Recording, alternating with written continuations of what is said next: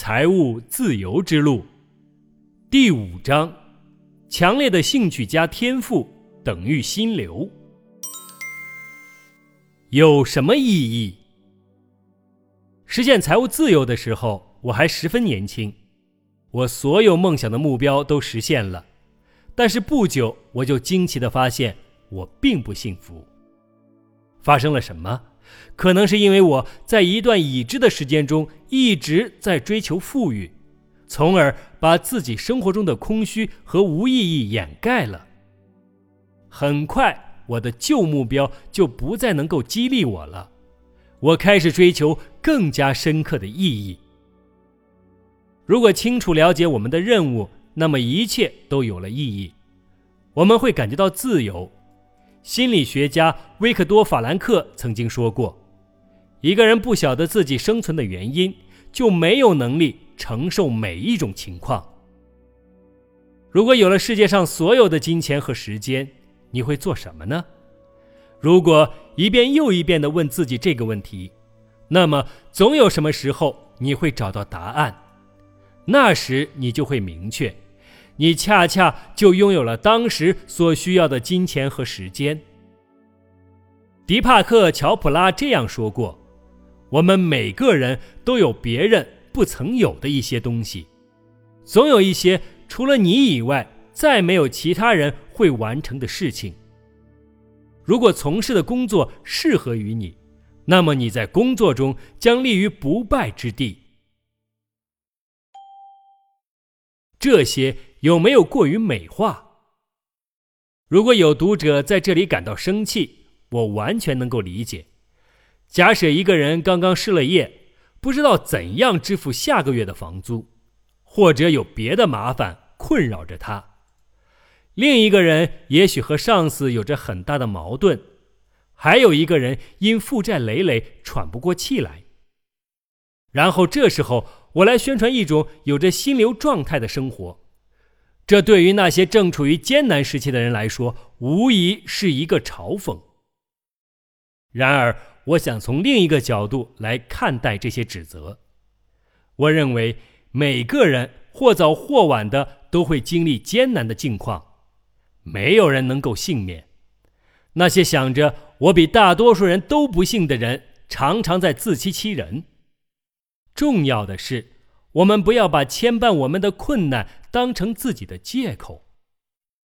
成功人士并不是因为没有经历过困难就理所当然的过着体面而有意义的生活，他们也曾经历过逆境，但是他们仍然过得十分幸福。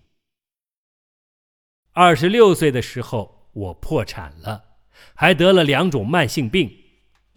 如果我们找不到理由相信一切会变好，病痛和破产会让人感觉十分糟糕。这两次，人们都弃我而去了。我知道，生命并不是一首由光明而美好的音符组成的交响乐，生命中还有黑暗，有时甚至是极其黑暗的一段时间。每个人必须学习到。我们在各种境况下的所作所为，以及从中学到的东西，都取决于我们自己。灾难包含着两方面的意思：旧事物的结束和新事物的诞生。我们同样能够从灾难中寻找机遇。我们越早的开始找寻它，就会越早的找到它。这对失业者如此，对所有面对危机的人也是一样的。危机，人们很难逃过埋伏在生活中的所有危机，所以我们最好学着如何应对危机。早在公元前一千三百年前后，但丁就在他的《神曲》中探讨过精神危机的问题。在他人生之旅中期，他陷入了危机之中，走错了路，被困在森林中，有三只野兽不声不响的。跟在他后面，使他感到非常害怕。有一头狮子、一只豹子和一匹母狼，分别象征着野心、淫欲和贪婪。他想逃到山上去，似乎山上的孤寂是一种解脱。然而事实上，三只野兽却离他越来越近。他请求维吉尔给他一个建议。维吉尔说道：“他有一个好消息和一个坏消息要告诉他。好消息是，森林中总有一条出路；坏消息是，那条路必须经过地狱。”尽管我对这首史诗十分着迷，我还是反对维吉尔给出的第二条消息。我并不认为我们的路一定要经过地狱。我相信每个人都可以较早的思考生命的意义这个问题。每个人也都会考虑怎样能使那种浑然忘我的心流状态变成自己生活中的一个固有部分。但是遗憾的是。大多数人都是在万丈深渊面前才会这样做的。长者遇到年轻人，假设你已经比现在年老二十五岁，这个长者遇到了你，你会赞同长者说的话吗？你会为他感到自豪吗？二十五年可是一段很长的时间，他有没有把握机会呢？在别人看来，他是否成功？他是否过着体面的、充满意义的生活呢？从此时此刻的角度看，二十五年是很久的一段时间。可是回首往事，二十五年很快就流失了。你觉得年长二十五岁的长者会对你说什么？他会给你怎样的建议？什么？才是本质上你注意力之所在呢。二十五年瞬息万变，从这个角度看，你会想要哪些改变，而且是赶快改变？也许你已经知道了，这个年长二十五岁的长者就在我们自身中，一直以来他都和我们在一起，他想同我们交谈，我们要学着倾听。他想给我们叙述的事情超越了日常生活中所遇到的问题，他给我们讲述生命的意义，讲述给予，讲述我们是整体的一部分。他也会给我们讲述死亡，死亡是生命的一部分。可惜的是，他并不会出现在我们的社会当中，他应该以一种尽可能轻生、不引人注意的方式发生在医院的无菌死亡间里。如果老人能够在临终前和家庭成员在一起，那就再好不过了。对老人，对我们自己都是这样的。我们会再次经历死亡，我们会放慢脚步，更多的思考人生的意义，思考那些真正使人幸福的东西。这样，当我们和二十五年后的自己相遇时，会感到轻松许多。把握现在，在罗宾·威廉姆斯出演的那部感人至深的电影《死亡诗社》中提到的这一点：一位老师接管了一个新的班级，学生们都很好奇老师会最先和他们说什么。令他们吃惊的是，他对他们说：“请他们起立，跟他走。”他领着同学们从教室经过走廊。最后到了一块大黑板的前面，在这块黑板上挂着一幅所有在这所小学上过学的班级同学照片。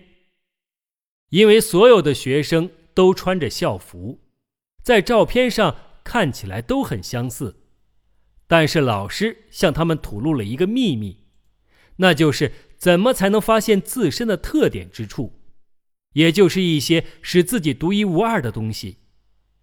他说道：“照片上的学生想对你们说些什么？如果你们走近，就能听到他们在说话。”学生们靠近黑板，却什么都没有听到。老师让他们再靠近一些，一切变得紧张起来。当学生们屏住呼吸，安静的感受黑板的声响时，老师用看起来像从照片中发出的声音，轻声的耳语道：“把握现在。”一个不变的真理是：今天这一天是一次机会，一次性的礼物。无论现在是阳光照耀，还是雨水滴落，每天都包含着一个新开始的奇迹。你要怎样利用这一天，才能做一些有意义的、体面的事情，从而享受心流体验呢？我想向你提出一个具有决定性意义的问题：你在每天的工作中有没有机会做你最擅长的工作？如果答案是肯定的，你每天的工作中会有多少机会可以使你投入最好的天赋和能力？通常是，如果你做了太多与你优势不相符的工作，就不会以最佳的方式利用那一天。生命中真正的悲剧。并不是每一个个体不够强大，而是我们当中有许多人的优势没有发挥出来。甜甜圈还是内核？在美国有甜甜圈，是和柏林人很像的一种甜品，或者说柏林人是圆圈中间微高的甜甜圈，而在柏林人蘸着果酱的地方，在甜甜圈中只有空气。很多人都遵循甜甜圈法则，他们建立一份事业而不建立内核，中间只有空气，这是没有支撑的事业，是没有意义的。